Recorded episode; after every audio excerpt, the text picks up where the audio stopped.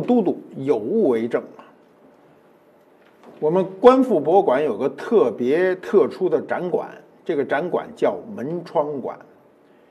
我们为什么要设一门窗馆呢？因为门窗跟我们人类的生活息息相关。中国门窗非常独特，我当年收藏了很多，所以就设置了一个门窗馆。我们今天的门窗呢，主要就是强调功能，比如透光性，比如它开启的严谨等等，不注重装饰。啊，你现代人即便在窗户上，呃呃添一个装饰，也就写四个字儿“恭喜发财”啊，土了，太土。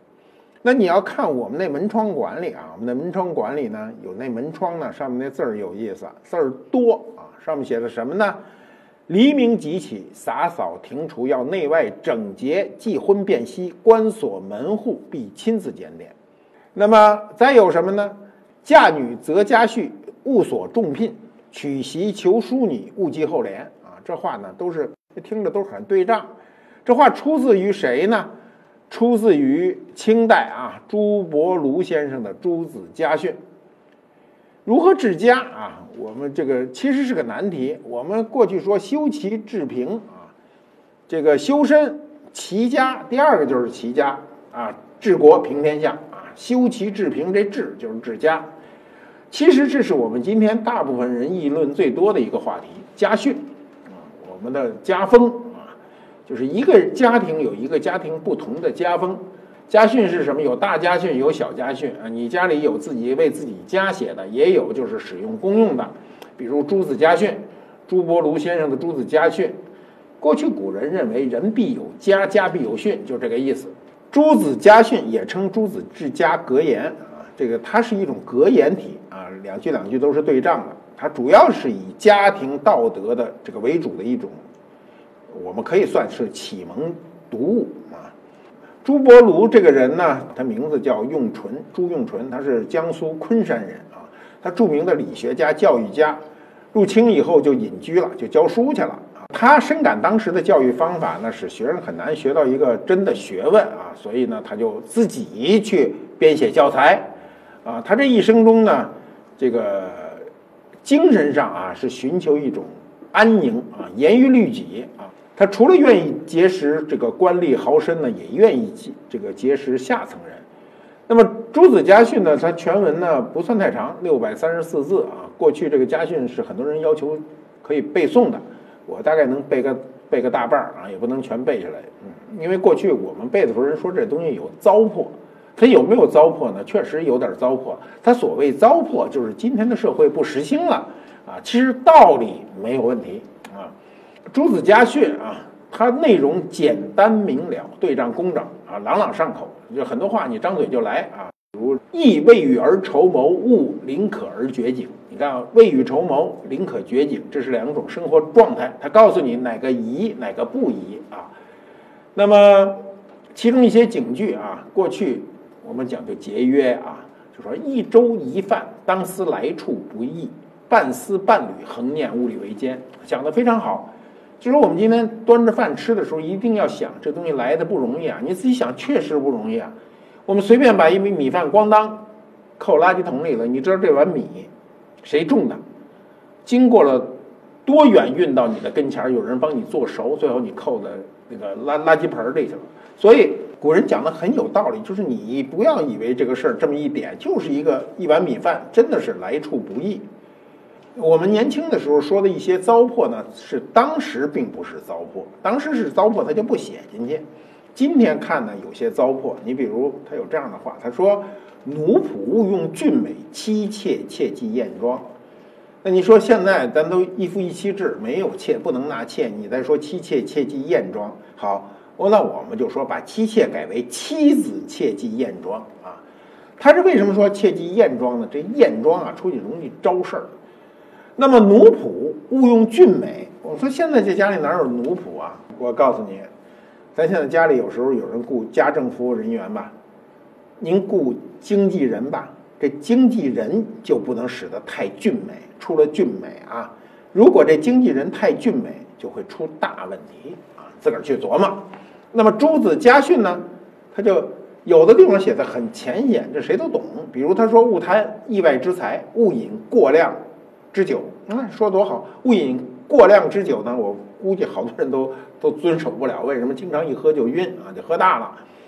勿贪意外之财啊，这事儿好像简单，其实没那么简单。你比如说，我在马路边捡到一分钱，那马上交给警察叔叔的手里边啊。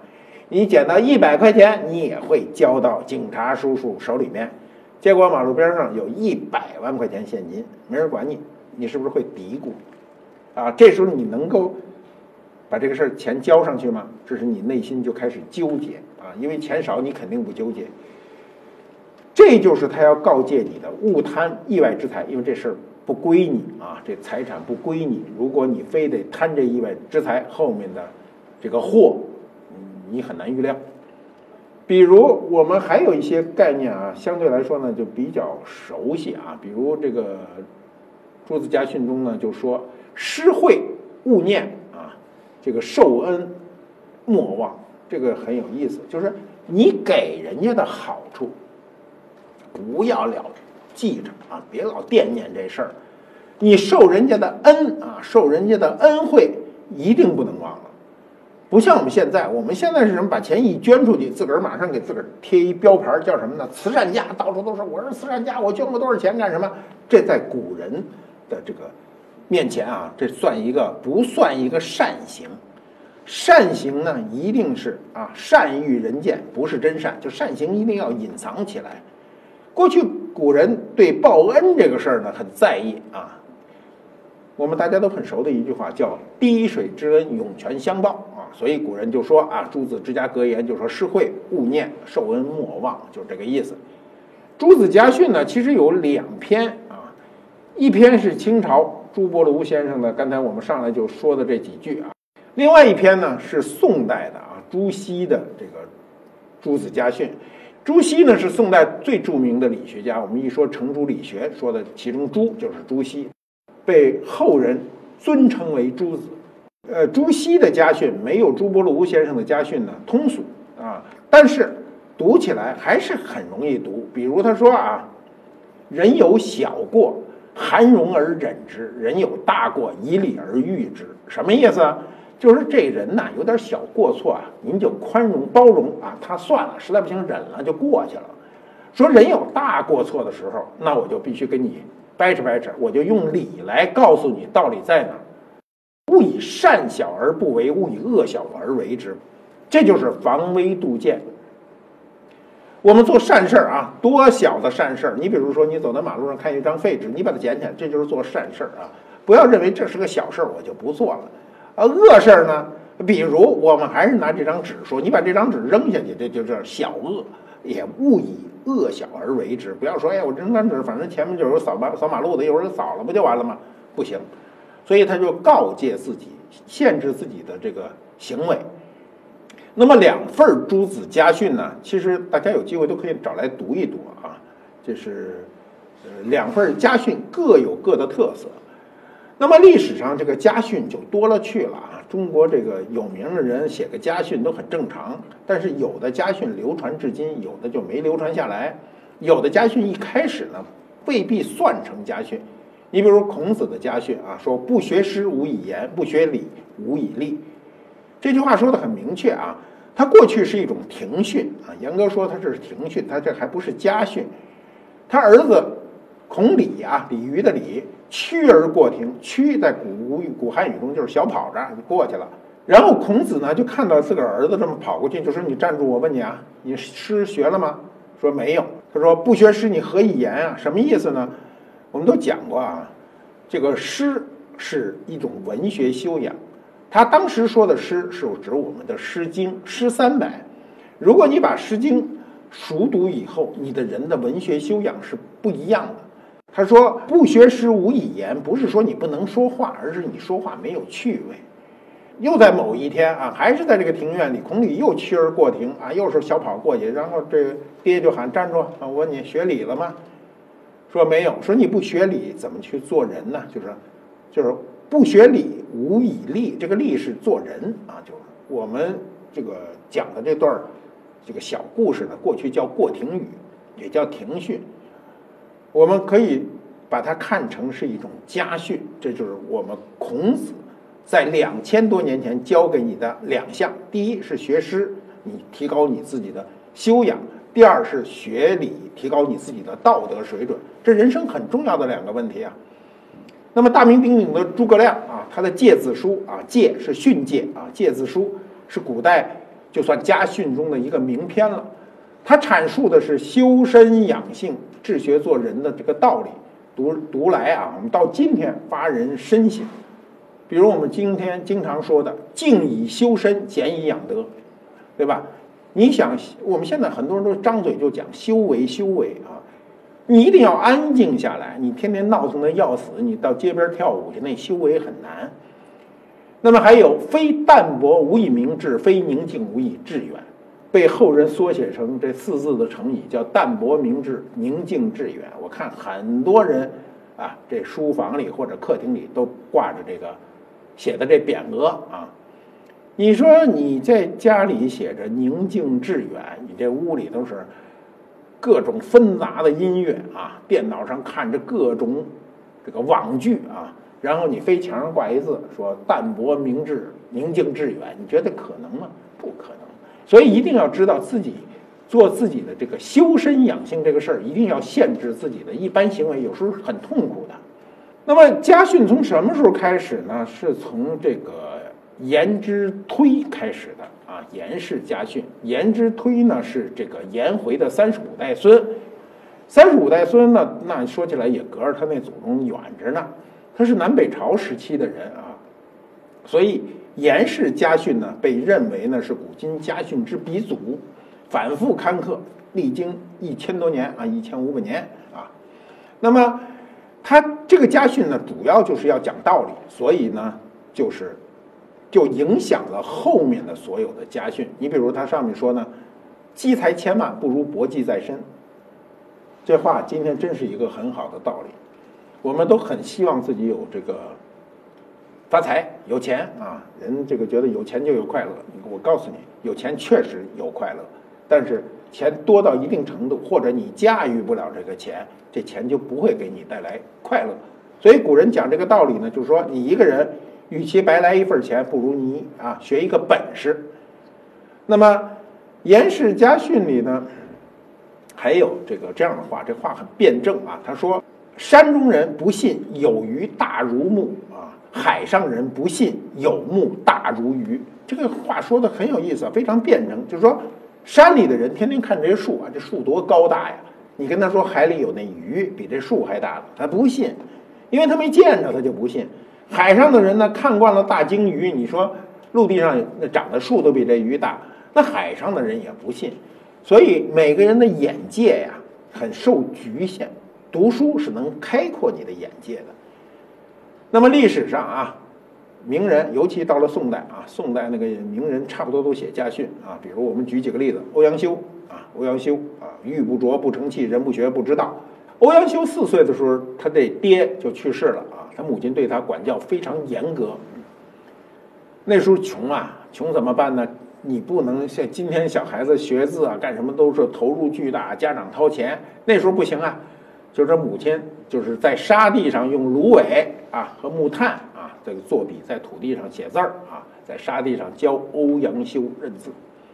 欧阳修在家训中呢，就希望儿子就能养成这个读书的习惯啊。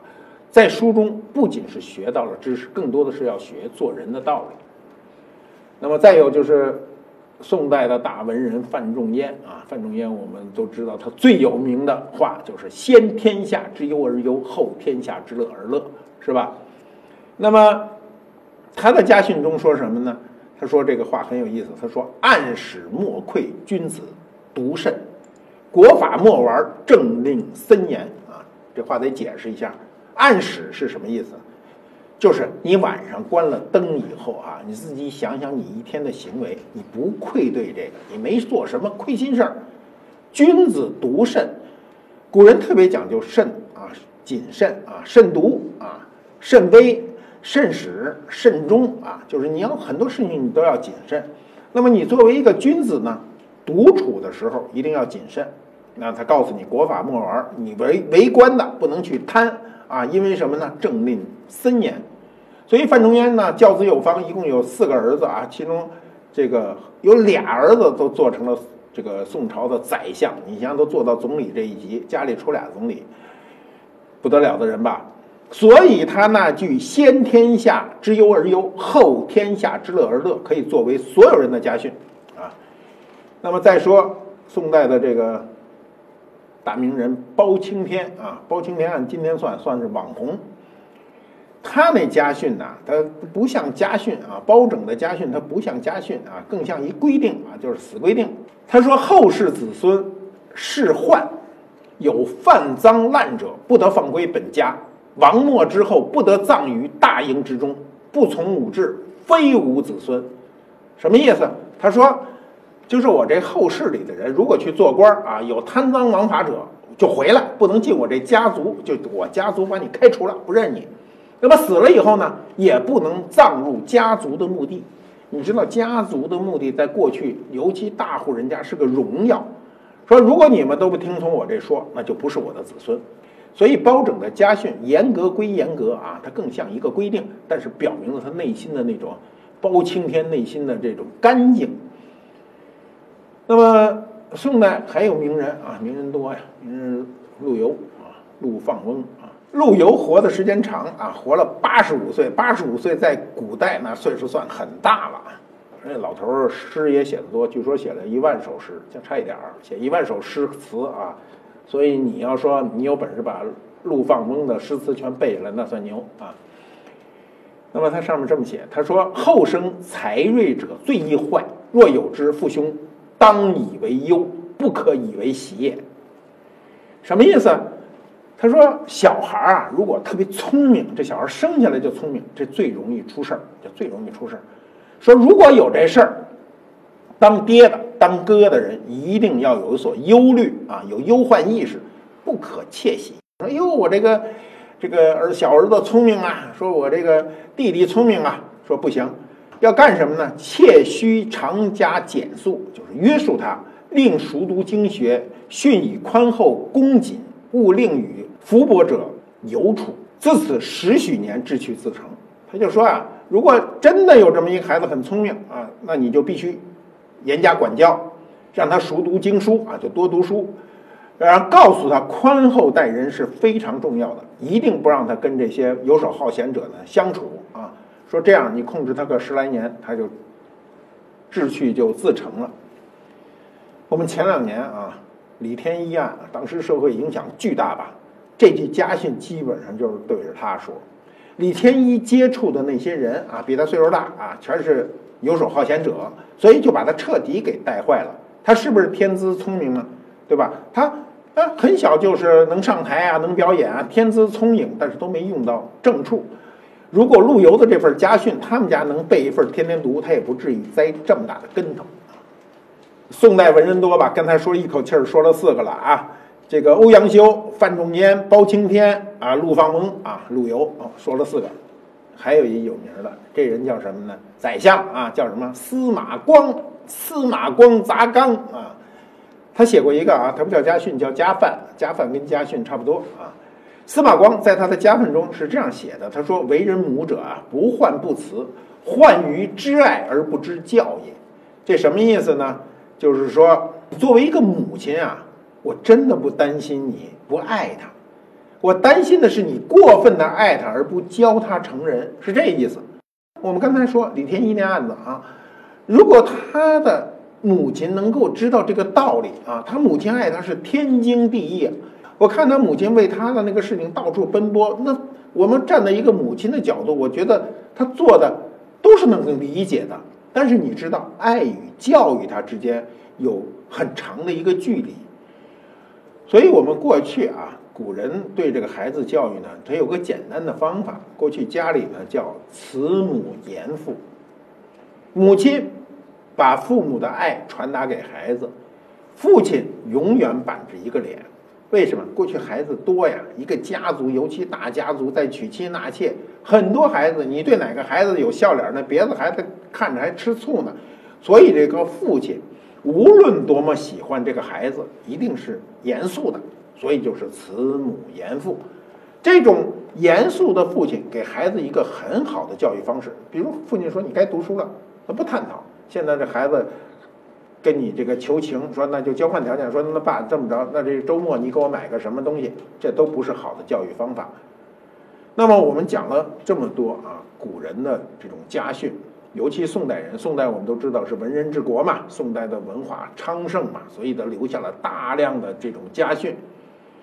宋代以后这一千年来啊，其实家训写了很多啊，就是元、明、清三朝有的是人写家训，还有很多家训可能就是家里人知道，别人不知道。那现在我们呢，就这些年曾国藩热是吧？曾国藩就有家训，他一生呢非常有建树，他是中国近代史上非常著名的这个政治家。战略家、理学家、文学家，地位非常高啊，官至两江总督啊。我们现在还很少有这么一官这么大，两江总督、武英殿大学士。那么古往今来的大人物啊，如果每个人我们都用一个特点去概括呢，那么给曾国藩概括只能用一个字儿叫笨啊。其实这些人都不是真笨，他那个笨是一个表象。名人啊，在历史上，从某种意义上讲，历史上这些有名的人都天天生比较聪慧的。那么我们看看啊，李鸿章啊，李鸿章十七岁就中了秀才，是吧？那么梁启超那就不用说了，天资聪颖啊，十一岁中秀才，十六岁就中了举人了。那么曾国藩呢？他说：“吾啊，平生短于才啊，秉志。”愚柔，他说我这人呐，不仅笨吧，还柔弱。那么他当年啊，考这个秀才，考了几次呢？考了七次啊！你想想这七次啊，就是今天考大学啊，六次复读。你想想这人真不能算太聪明。他就说自个儿做事儿啊，反应速度都慢，愚性啊，就说愚性鲁钝。古人特爱用鲁钝这词儿啊。他人目下二三行，说我呢连一行还没读完呢。说别人读书两三行了，那就理论上讲，别人看完两三本书了，我一本书还没看完呢。别人顷刻就办的事儿呢，我呢想半天还都不行。他是把自个儿的短说出来，但是呢，他有一个好处，不放弃，坚持，所以他就把自身的经验就写入家训。曾国藩的家训散见于他各种家书之中啊。我们这个家书啊，现在。很少了，我们都是发微信了啊，现在都很少写家书了，呃，就是写封信。过去古人见信呢，见字如面呀。曾国藩的家训呢，这个非常包罗万象啊，非常的广。你比如他说，嗯他这个说很有意思，他说：“天下古今之庸人，皆以一惰字啊致败。就天下这些庸才，就是因为有一个惰，懒惰就致败。”天下古今之人才，皆以傲字致败。就说你为什么失败呢？是因为你有才呀，你太傲。所以他告诉你你的弊端在哪儿，你可以躲过去嘛。所以曾国藩在家训里说呢，你从三个地方啊，三个角度就能看出一个家庭的兴败。第一个呢，就看看他子孙睡到几点，太阳都老高了啊，说你这还撅着屁股睡呢，没戏啊。这个家族多么兴盛，都会衰败下去。第二看看什么呢？看看子孙有没有人做家务啊？家务这事儿很有意思。大家说这家务为什么非得做？我实在不行，写请个家政服务员嘛。说不行，因为家政最能看出你是否勤劳，是不是养成一个劳动的习惯。我们一生中啊，这个在成人之前就是在家里啊。我们小时候都是家长要教你劳动，第一件事儿洗手绢啊，洗手绢啊。现在人也不带洗不带手绢了，过去带手绢洗手绢。那么，你养成的热爱劳动的习惯会影响你一辈子。那么曾国藩家训呢？第三看看什么呢？就看子孙是不是读圣贤书啊。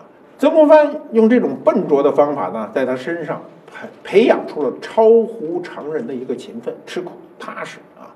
这一点我们其实生活中很需要。我们今天一个人啊，要在这个社会上要立立住，勤奋肯定是跑不了的。你懒惰是一点戏都没有。再有就是你的吃苦和踏实，你人生中的付出会在后面得到！你年轻的时候一定要付出。我觉得我年轻的时候好处，你比如我这个嘟嘟做了得有二百期了吧，我能说很多很多事情是我年轻的时候特别勤奋，我自个儿表扬我一句啊！我希望我老了也很勤奋。那么你如果笨去读书，持之以恒，我告诉你，它有一好事，就是你如果有一天开窍啊，一通百通，啊，你不你你这个不下苦功夫，用小聪明，你永远都会遇问题绕着走。曾国藩就属于最后开了窍了，所以他就一通百通，一顺百顺。我们今天啊，重新提倡家风啊，这个包括家书啊，有节目现在开始朗诵家书啊，这个包括我们刚才讲的家训，这些其实都是社会教育的一个组成部分。我们的社会呢，有三大教育体系。第一个是家庭教育体系，第二个是学校教育体系，第三个是社会教育体系。过去三大教育体系指向一致，今天不一致啊！今天为什么不一致呢？每个人都考虑自己的问题，家长考虑这孩子将来怎么能够出人头地，学校就考虑这孩子怎么能考上好的学校，那社会呢就看这孩子能不能干。所以呢，不像我们过去说啊，就是你就是一螺丝钉啊。国家把你拧在哪儿，你就在哪儿发光。今天是国家在哪儿，把你拧在哪儿，你就在哪儿秃噜扣啊！你根本就拧不死啊！为什么不使劲儿啊？那我们今天的社会的情况呢，比过去确实复杂了很多啊。我们也很承认，我们今天的世风在有些地方远不如从前。那么，我们的家庭教育就显得非常重要。家风啊，千万不要忽略它，因为孩子。每个孩子最初的教育都是从家庭开始的。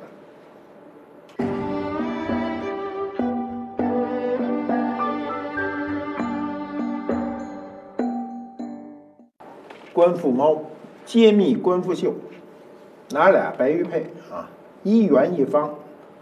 为什么拿一元一方呢？没有规矩不成方圆，就这意思啊。你看啊，这是一个。平安无事牌上面没有字，没有字不代表没有含义，它的含义是平安无事。我们都很希望一个人一生平安无事啊。从某种意义上讲，不大可能。你一生中遇不到大难，你也得遇到小难啊。小难叫困难，那我们就要通过学习。看家风中有很多好的地方，就是强调你一生中啊遇到的事情要有自我解决的能力。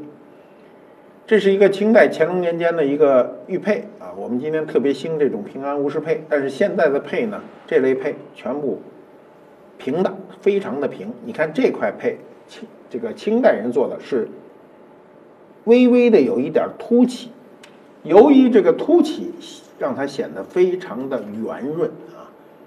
这块佩呢，虽然个儿不算大啊，但是平时戴在身上感受还是很不错的。这叫规矩啊，规矩。我们家训就是讲规矩。我们再看这圆的啊，这圆的很漂亮啊。前面呢是丹凤朝阳啊，一个大凤凰，天上有一个太阳啊，这就叫丹凤朝阳。后面俩字儿啊，后面写着吉祥两个字。我们一生中啊，追求的就是吉祥，生活吉祥啊，事业安定，家庭幸福。但是你一生中啊。如果你从小没有打下一个很好的基础，没有学会做人的道理，我告诉你，你一生呢不可能吉祥。这块原配啊，也是乾隆时期的玉指呢，这两块很接近啊，颜色方式和柔和油润度都差不多，一圆一方啊，圆的有圆的的好处。做人呢，中国人讲究圆润，这种圆润不是没有原则，而是知道。自己的棱角和锋芒，该藏的时候藏起来。我们这一讲讲家风啊。